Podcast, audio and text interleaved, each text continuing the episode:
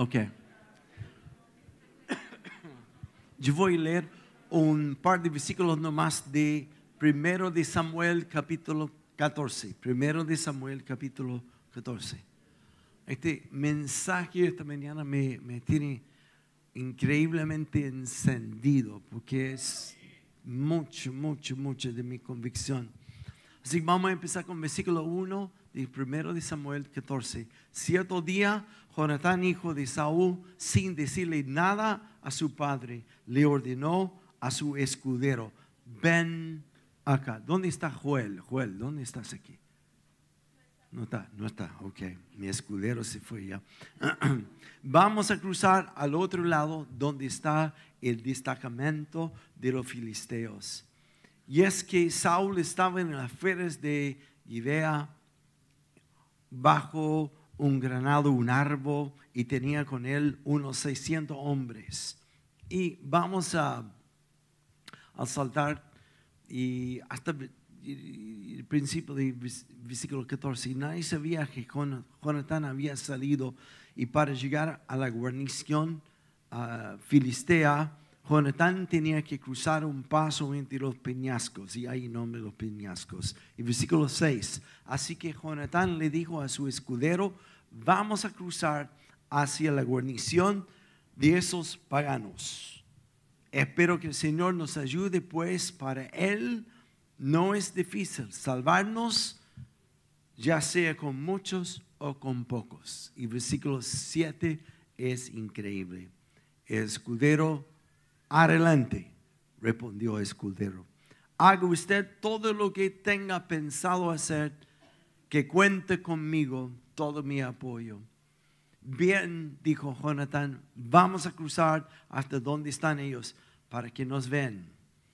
Y ahí voy a escribir el resto de la historia para ahorrar tiempo. Empiezo con hacer una pregunta, ¿qué hora es? ¿Qué hora es? Hay algunas personas que viven súper pendiente del reloj. Fue mi cultura de Gringolandia, de estar muy pendiente del tiempo. Otros no tienen idea del tiempo, ¿no? Hay muchos de segundos viven a la misericordia de los que sí saben, ¿no?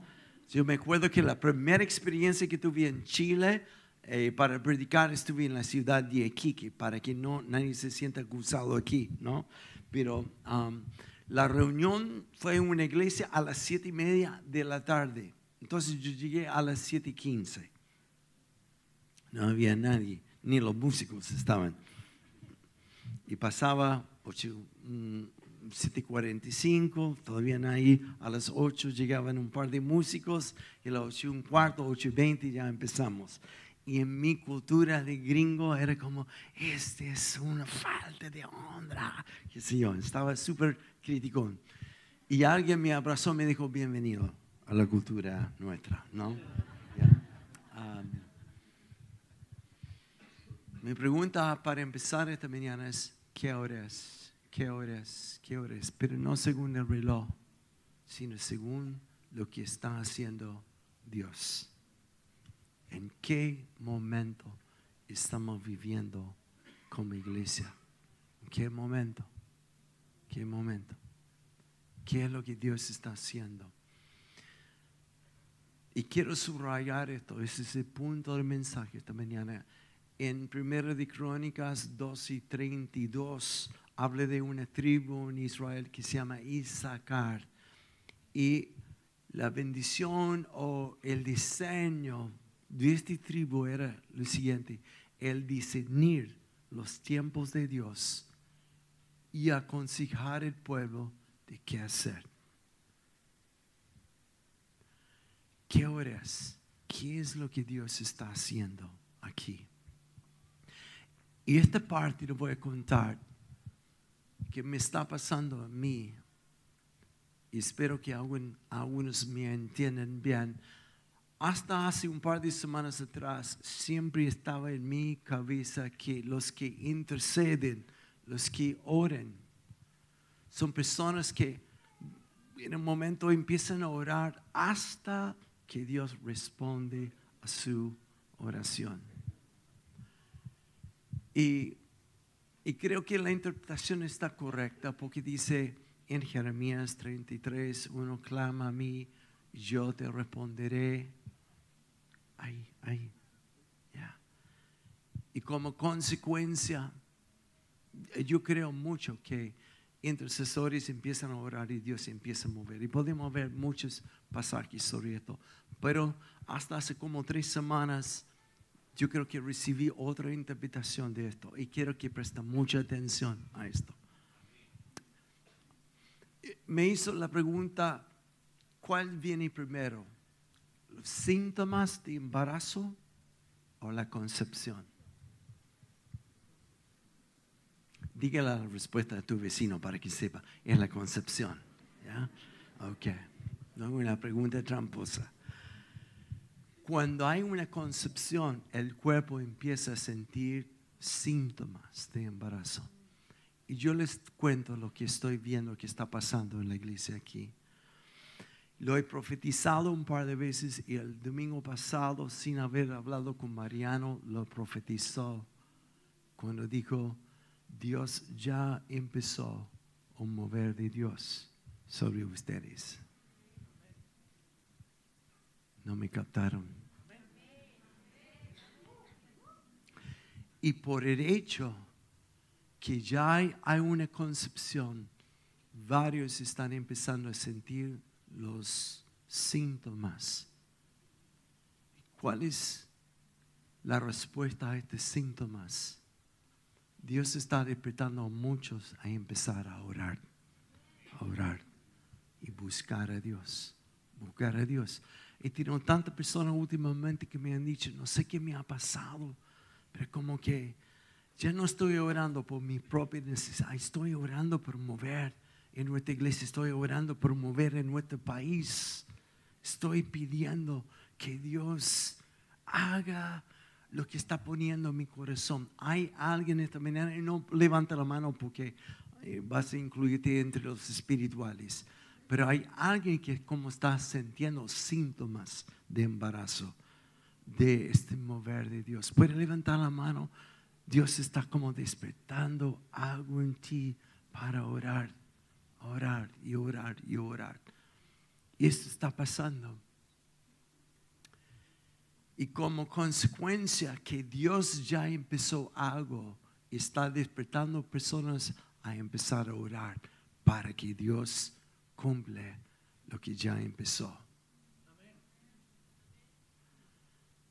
Y como tú ves, no muchas personas, quizás pocos, levantaron la mano, pero la palabra esta mañana es con muchos o con pocos. Dios hará lo que ya empezó. Amén. Así que primero veo esto. Y en la medida que va, una vez que uno ve esto, ¿y qué es lo que está por nacer? eso es lo que tengo que decir. Yo no sé si voy a seguir el orden de mi mensaje, pero nunca lo hago igual. Así que, ¿qué es lo que está empezando? ¿Qué es lo que está por nacer? ¿Qué es este embarazo? ¿Qué es lo que Dios está gestando aquí? Es una generación completamente abandonada a Él. Una generación completamente abandonada a Él. Radical. Ya no más canuto no más, ya no más en el odre lo, lo que es ser buen cristiano, sino una generación que está siendo cautivado por Él una generación que su mayor amor no es su título de pastor, no es su título de líder, su mayor, su mayor amor es estar en el secreto con el Padre. Mm. Hay tantos ministerios que se han levantado y dan fruto, pero por falta de raíces se acaba luego, se, ¿cómo es la marchita luego? Y una cosa que Dios está haciendo en estos días está llevándonos al secreto para estar con Él. Para que ahí crezcan las raíces. Y cuando vienen las pruebas, los vientos y el calor, se permanece, se permanece. Porque la idea de Dios no es que tengamos así algo de multitudes. La idea de Dios es que tengamos fruto, mucho fruto y fruto que perdura por generación en generación en generación. Así que primero, ¿qué es lo que Dios está haciendo? Está levantando una generación completamente abandonada a Él. Por eso nos está escuchando hablar sobre lo que es ser adorador. No es cantar, es un estilo de vida. No es por lo que vienes a recibir, es lo que vas a dar a Él. Por eso estamos hablando de ser administradores de tu tiempo, de tus finanzas. Todo se rige según tu respuesta a Él. Así que estamos embarazados sin verlo o no. ¿Y qué pasa cuando uno empieza a ver lo que Dios está haciendo? Uno se enfoca en esto y se va para esto. Cuando un matrimonio entiende que van a tener un hijo, todo cambia en este hogar.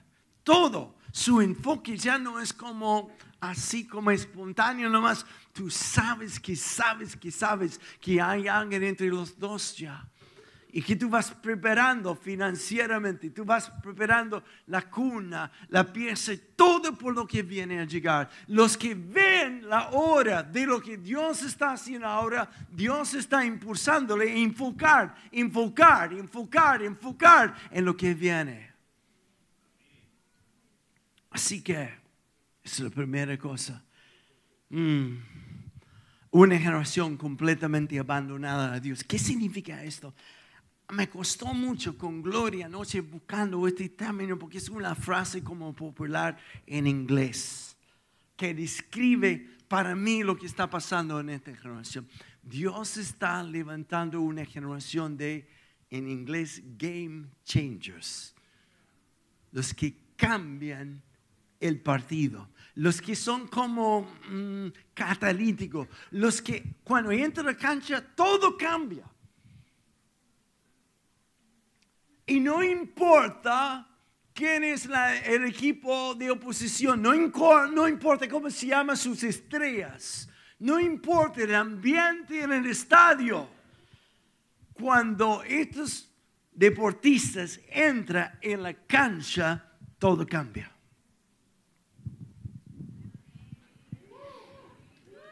No cachan nada todavía. Yo no sé mucho de fútbol chileno no todo lo importado es bueno, ¿no? Pero yo me acuerdo que viendo eh, los partidos internacionales, había, hay uno entre muchos de las estrellas en el equipo de fútbol chileno que me gustó mucho, me llamó la atención, que para mí era un game changer, el que hace la diferencia, que cuando entra todo el ambiente cambia porque puede haber sido una estrategia más o menos por el, el DT, pero el momento que entraba el mago Valdivia, en chiquitito, es como que ¡pam! Todo cambia. La estructura, la estrategia y todo el estadio. ¡ah! Dios está levantando una generación de los que harán la diferencia en la cancha hoy en día. No importa cómo van las decisiones políticas en Chile, no importa la cultura, no importa lo malo que es la noticia, el de Dios no está sorprendido porque está por entrar los que cambian el partido. Vamos jóvenes, eso es para ti. Aleluya. ¿Cuántos han estado en los estadios donde la barra hay algunos que como que no sé, por emoción, pasión, empieza a dar instrucciones al DT. Oye, saca el gordo de ahí. ¿Qué está haciendo? Este no tiene valor. ¿Por qué lo pusiste? Sácalo. Es como que el DT está prestando atención. Ah, quiere que lo yo lo saco. No es así. Porque a pesar de cómo está jugando en la banca, él tiene uno que es catalítico, que al entrar a la cancha todo cambia. Y te digo algo, Dios no está ahí para tomar tus instrucciones. Oh Dios, ¿hasta cuándo va a ser el porcentaje de divorcio? Haz algo, Dios. ¿Cómo es posible, Dios? Haz algo con los políticos. Y Dios está tranquilo. Porque, porque sabe que está por entrar una generación que va a cambiar la historia en la nación de Chile.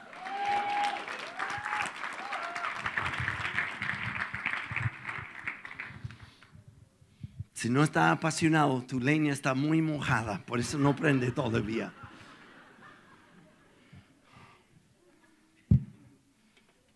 Eso es lo que está por nacer. Cuando Mariano profetiza, el mover de Dios ya empezó. Yo he visto muchas visitaciones de Dios a lo largo de 20 años en la vida de los condes. Hemos visto milagros impresionantes, momentos donde cae polvo de oro hasta plumas de ángeles. Si no lo creen es tu problema. Pero esto ha pasado y muchas cosas como que, pero lo que viene yo nunca he visto. Y percibo que eso es totalmente distinto. Porque no vienen para tocarte, vienen a sacarte de la banca y ponerte en la cancha. Así que, ¿qué es esta generación? No fuimos llamados para estar en la banca.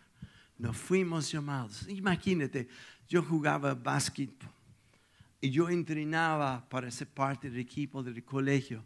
Y si no entrenaba y alguien me hiciera una entrevista, ¿qué ambición tienes tú? Bueno, ojalá que pueda estar sentado en la banca nomás. Ese es como está bien conmigo. No mi meta y mi esfuerzo enfocaba en una cosa. Yo voy a jugar. Yo voy a jugar.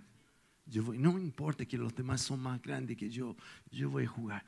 Yo voy a ser un arma secreta. Yo voy a ser un game changer.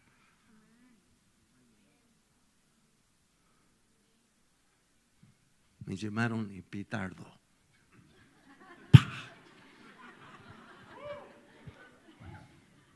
Me hice corta. No. No fuimos llamados para estar en la banca. Y es, aquí empieza la historia.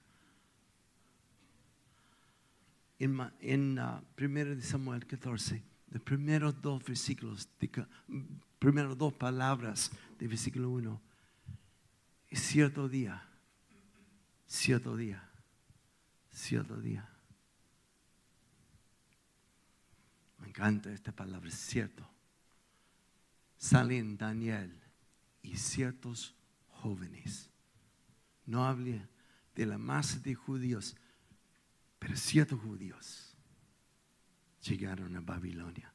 Dios no tiene ningún temor de una masa de personas aquí, pero ciertos hijos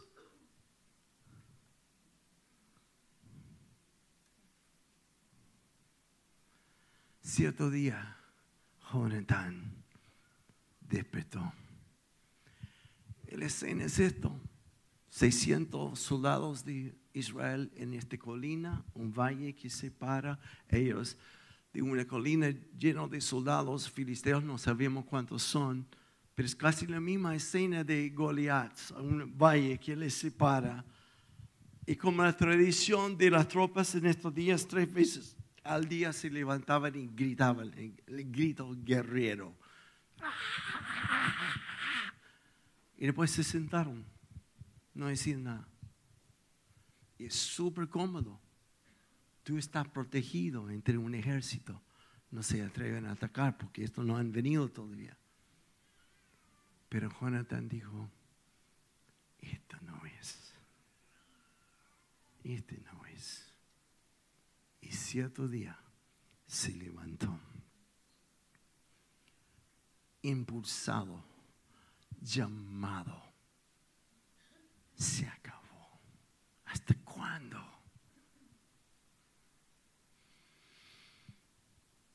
Y Dios está llamando muchos jonatanes que están cansados de lo cómodo, Qué lindo ver tanto. Amén, amén.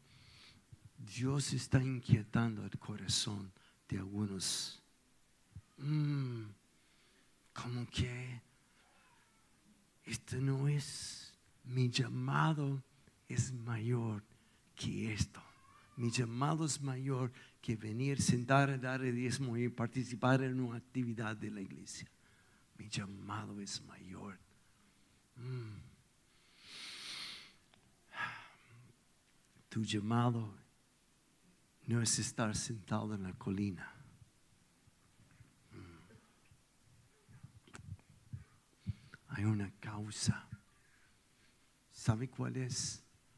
Dios quiere levantar esta generación completamente abandonada para tomar este sector y la nación de Chile. Con todo llamado, todos sentados aquí, atento o no atento, Dios te está llamando. Pero todo llamado demanda una respuesta. ¿Sí o no? ¿Sí o no? ¿Sí o no? No, no, no, no. Piénsalo bien. Porque este sí no es una pasión, no es una emoción. Escucha, si tú dices sí, desde hoy, tus decisiones van a regir por ti sí. Lo que tú ves en la tele, tu horario en la noche, con quienes te junta, de dónde están enfocados tus ojos. Cuatro a ocho horas cada día. El joven chileno y adultos están pegados sus ojos a esto. Tu sí significa atornar tus ojos hacia Él. Tu sí significa que todo filtrado a través de tus finanzas, tus relaciones, porque tu sí es enfocarte en el bebé que viene. Mm. Mm. No diré al final. Tu sí marca el resto de tu vida. Y debería ser así. Desde el momento que conociste a Jesús, no sé por dónde entró esta teología corrupta, que es el seguir a Jesús y lo que tú quieres porque Él vino para hacer tu vida cómoda. Si viniste y sigues a Jesús, tu vida desde hoy muere y descubres la economía del cielo, para vivir tienes que morir. Mm. Ok. Anota esta frase. Me van a escucharlo muchas veces. El avivamiento nunca empieza con las masas.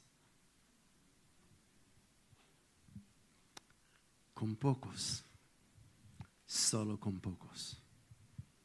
El avivamiento nunca empieza en las masas, sino con pocos. Es por esto, en la historia aquí de Jonatán, él siente un llamado y responde y dice, vamos.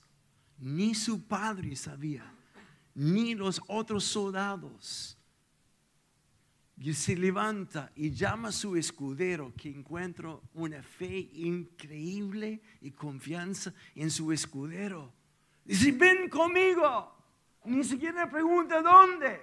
Dice, todo lo que tú piensas hacer, lo voy a hacer contigo. Estoy dispuesto a correr contigo. Vamos, vamos. El avivamiento nunca empieza en una masa, sino con unos pocos. Es el punto de inflexión. ¿Cuántos han escuchado del nombre Jeremiah Lamfar? Por eso tuve que escribirlo, porque tampoco lo había escuchado nunca. Jeremiah Lamfar. En 1980, 1957, en la ciudad de Nueva York, él empezó a sentir Dios decir, vamos. Empezó a sentir un llamado no está bien que la nación está como está, no está bien que la ciudad está como está. 30 millones en la población en aquellos días en los Estados Unidos. Y Dios impulsa en su corazón, lo llama a orar, a orar. Y él empieza, uno. Y en poco tiempo se levantan 10 mil personas que están orando. Y en dentro de un año, dos millones de personas se convierten por uno, por uno, por uno, por uno. Esta mañana yo no estoy buscando una respuesta masiva, estoy buscando uno que dirá, heme aquí, heme aquí, heme aquí.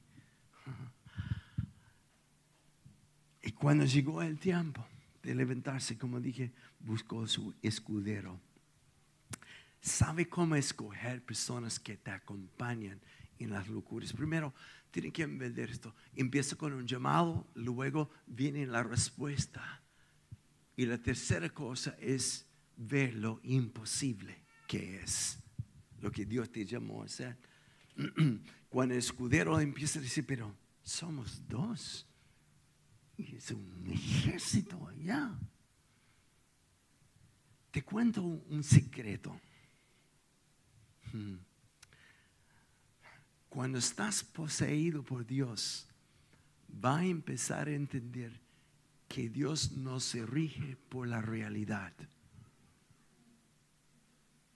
No tiene nada, no le incomoda la realidad. No me están cachando, porque si fuera así estaremos como, ¡ah!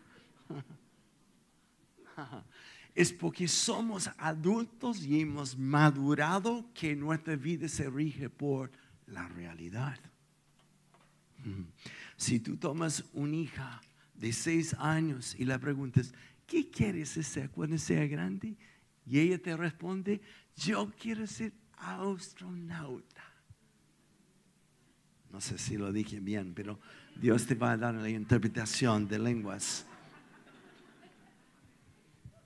Y tú te agachas y con esta sonrisa, qué linda. Tú puedes hacer lo que tú quieres y en ti estás diciendo imposible. Tú quieres decirlo, mira, en Chile son casi 18 millones y si es que hay uno en Chile, es hombre, nunca sería una mujer hasta el momento. Así que mejor que sueñe de otra cosa. Porque tú vives en la realidad en las cifras, las estadísticas, las circunstancias. Un niño es demasiado inocente para creer la realidad. Cuando el Espíritu de Dios convierte tu espíritu, un espíritu de niño o niña, todo es posible porque el Padre lo dijo. Aleluya. Así que el escudero dice, pero son tantos. Y Jonatán dijo, no importa si somos pocos o muchos, Dios nos va a salvar. Él está con nosotros. Así que pongamos esto en una realidad chilena. Hay un Jonatán o Jonatana hoy día que Dios llama y tú dices, y empiezas a buscar a alguien a acompañarte, porque dice, vamos a tomar la universidad. Vamos a tomarla. ¿Por qué te rías? Porque estás viendo la realidad. Y aquí es como escoges tu escudero, escuderos. Van a decir, ¿cómo? ¿Cómo lo vamos a hacer? Y tú vas a decir, vamos a empezar a levantar a las seis de la mañana, a orar y algunos van a decir, yo necesito 10 a 12 horas de sueño para sobrevivir. Si me levanto a las 6, me va a matar. me va a matar. No, no, no, no, no, no, podría ser algo más fácil. Voy a morir. Yo he sido pastor aquí por 20 años, nunca he recibido una carta de una mamá que dice, mi hija se está levantando cada mañana a las seis por dos semanas y murió. No sé qué hacer. Los escuderos van a decir, vamos, vamos, vamos.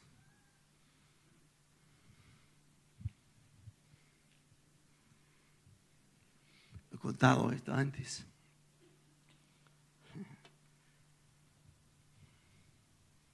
Eh. Cuando estuve, es parte del baile nuevo.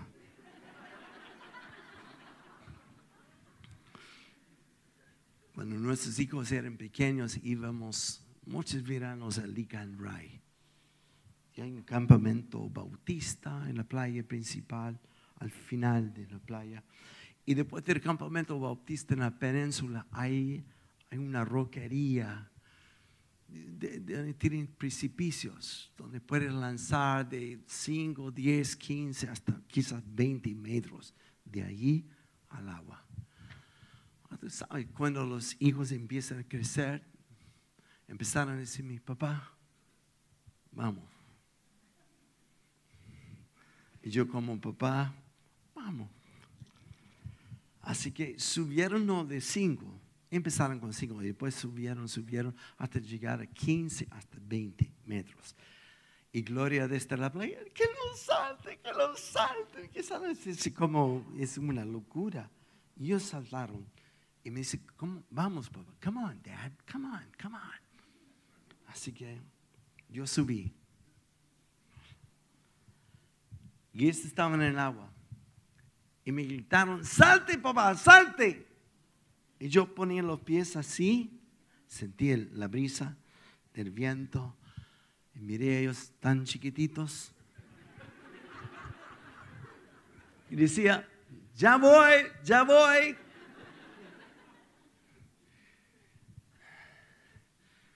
No sé qué pasa con mis piernas no funcionan. Y ponía los pies como, uh, y yo no sé cuánto tiempo pasó, 10, 15 minutos como paralizado. Ya, papá, ya. Yo, tranquilo, voy, voy. Hasta que me atreví a saltar. Cuando tú enfrentes lo imposible, es como saltar. No hay plan B como que al saltar, no, no, no, no, espere, espere, mejor que subo de nuevo, no. Es como que, por eso aquí en la iglesia, tantos hijos de esta iglesia están aburridos, porque han tenido clases sobre cómo saltar, cursos. Si como alguien te lleva a la iglesia por primera vez, ven acá siente la experiencia estar aquí arriba. Uh, y la emoción. Y hasta cuelgue tu pie allí. Uh,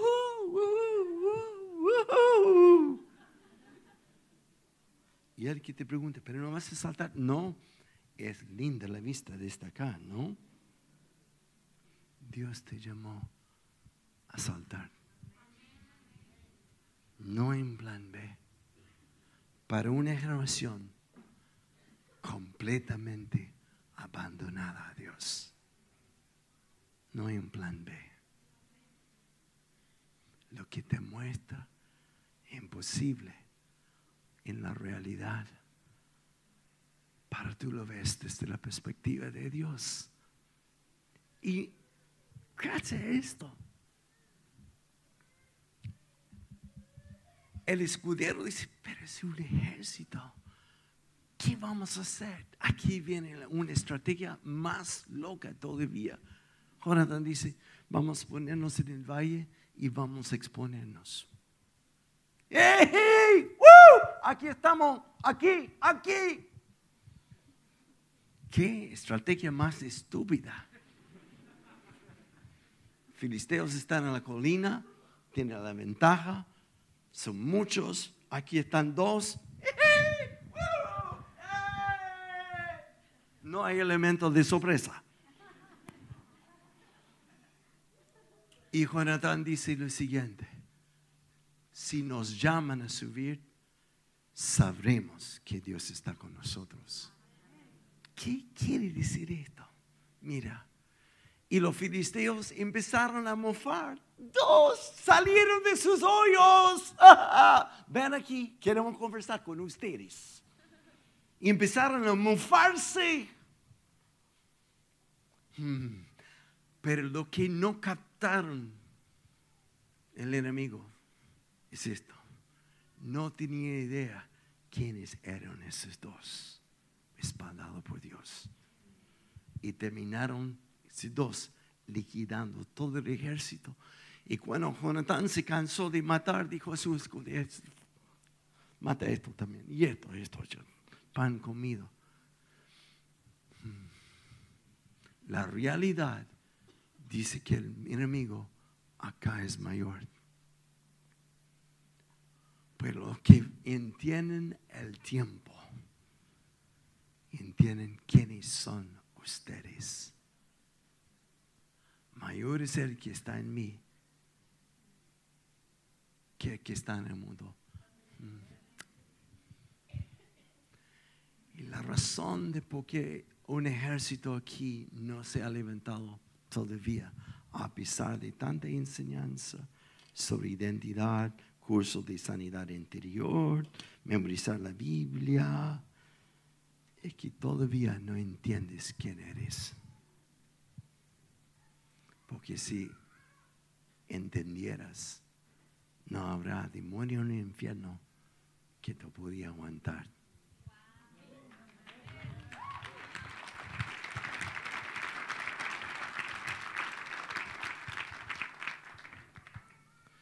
Termino con esto. Ya empezó a mover. Dios está llamando a muchos. ¿Quiénes son los escogidos? Los que dirían, heme aquí. Los que digan, amén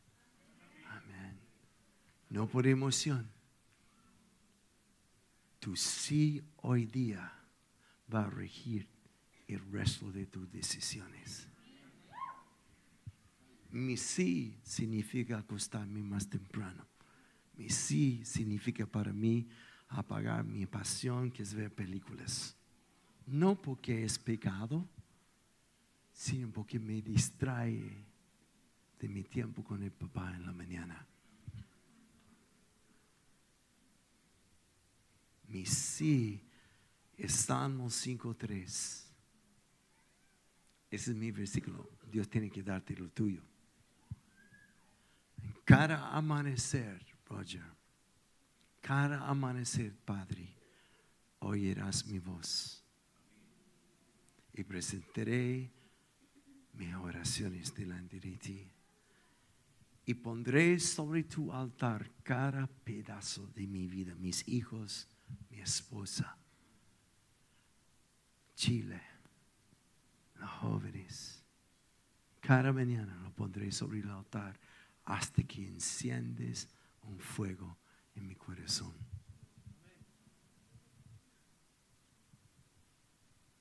¿Qué hora es?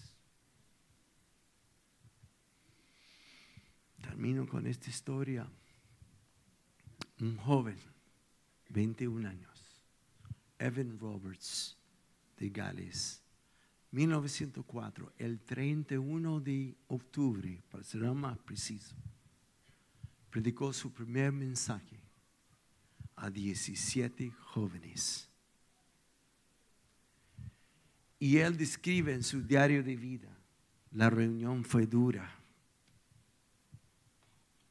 pero al final los 17 se entregaron a Jesús. Cuatro días más tarde, el 4 de noviembre, él escribe un artículo en el Diario Nacional. Y él dice, ya llegó el avivamiento mundial, el mayor que se ha conocido en toda la historia, que empezó el movimiento pentecostal con 17 jóvenes. ¿Cómo pudo haber dicho esto? Hmm. Cuando Gloria quedó esperando a nuestros hijos, al último ya llegamos a experimentar la ecografía, la ecografía. Y tú como papá o mamá, cuando ves por primera vez a tu hijo en una ecografía, hay una emoción, pero en la mente, por lo menos de papá, es como que parece ET más que mi hijo, un alien. Y tú estás como, ojalá que Dios haga el milagro, ¿no? Es como que, pero al verlo es como, ¡ya! Lo has visto. En forma de ecografía.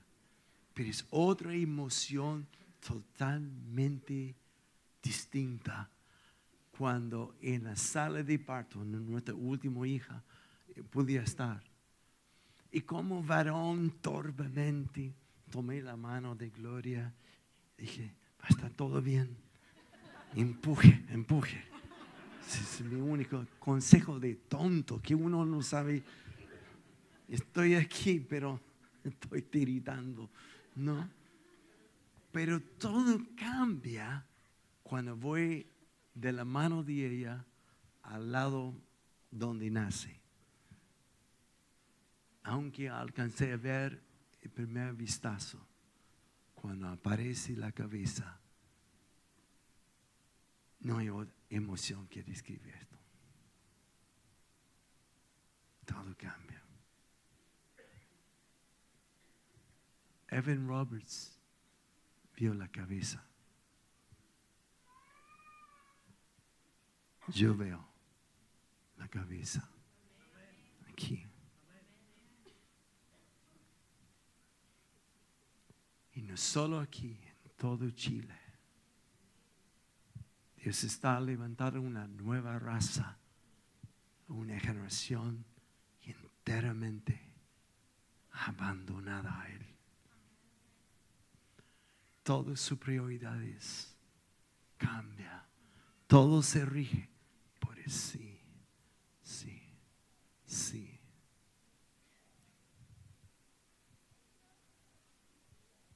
También embarazado. ¿Qué hora es? Ya llegó. Cierra los ojos. Voy a pedir que el equipo de adoración pase y ahí vamos a terminar. Cierra los ojos, por favor. Todos sin mirar.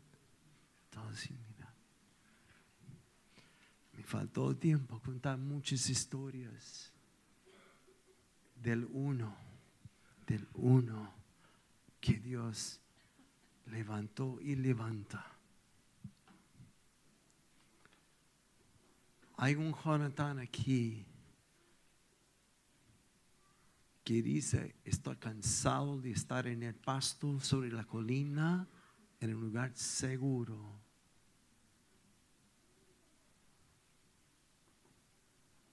Porque hay una causa a la cual Dios me ha llamado. Y no importa si nadie más en mi empresa se levanta yo voy, yo voy, yo voy. Y antes de ser enviados, los discípulos fueron llamados a Jesús en lugar secreto. Porque todo lo que hacemos en secreto será recompensado en el público. Mm. Con los ojos cerrados Mi intención hoy día no es hacer un llamado adelante porque es tan santo, creo.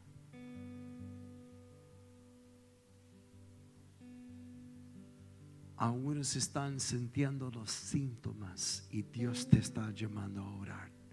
Y por eso vamos al ayuno más adelante. Es una cosa tener un llamado, pero todo el llamado demanda una respuesta. ¿Hay alguien hoy? Delante de Dios que Él diría que sí, que sí, que sí, que sí. Cuando apareces delante del Padre, nunca te va a preguntar, Roger, ¿cuántos habían en el Marriott? Qué lindo, Roger. Nunca me va a preguntar cuántos likes tengo en Instagram.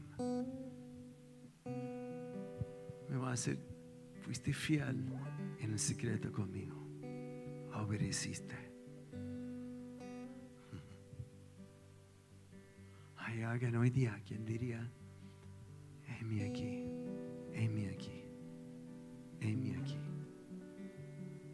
Desde hoy mi vida se rige por un sí. Donde estás, nadie está mirando, salvo el Padre, yo. Levante tu mano. Heme aquí, heme aquí. Y algunos ya están sintiendo síntomas de lo que Dios ya empezó. No tiene nada que ver con tu esfuerzo, pero tiene todo que ver con tu respuesta. Heme aquí,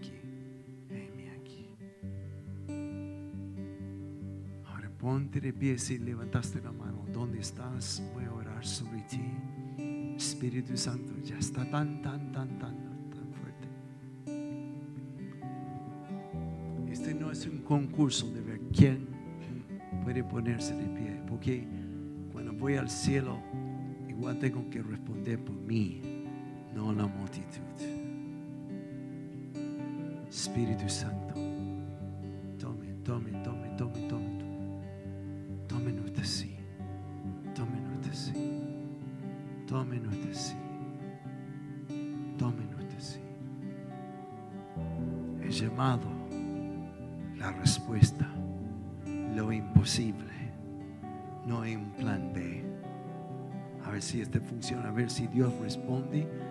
mis expectativas.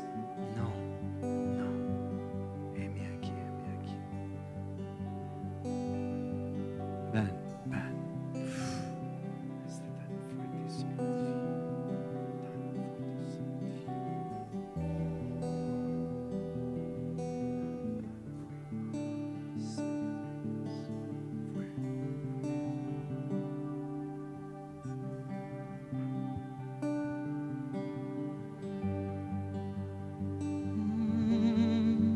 Que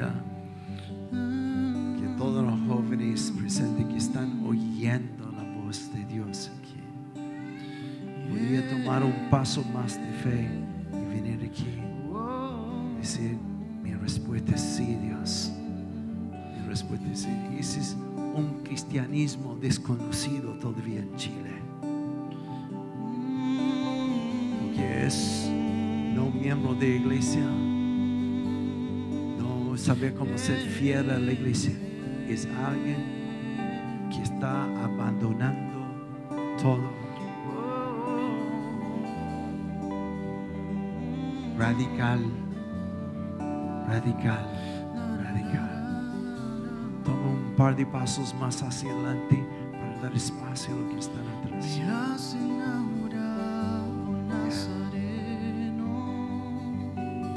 Levanta tus manos, los que están sentados, si quieren, pónganse de pie. Yo te invito a no recibir, sino dar de ti esta mañana. No sé si pueden percibirlo o no, pero Dios ya empezó.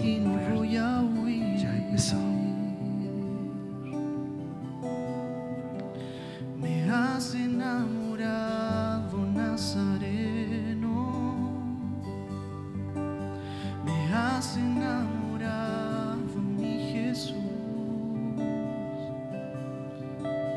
Me has atrapado con cuerdas de amor. Todo adulto que huir. identificados como esta nueva raza también. Ven, ven, ven, ven. Nadie va a ministrar de ti. Es tu paso de fe que dice, sí,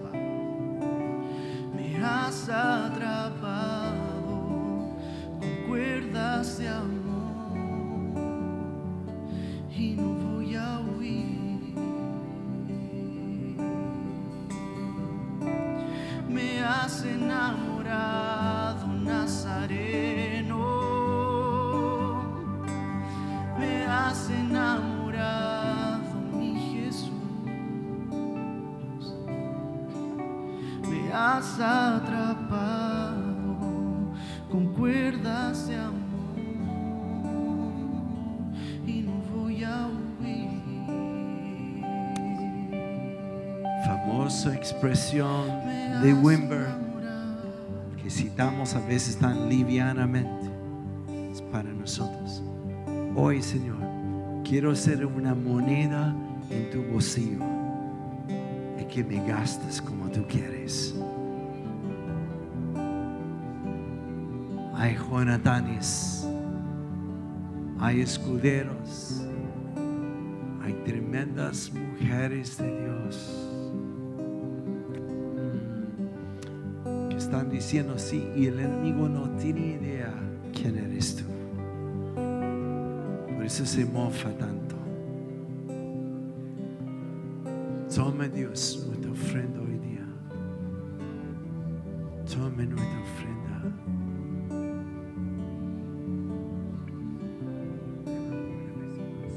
Vamos a cantar esto una vez más. Me has enamorado, Nazareno.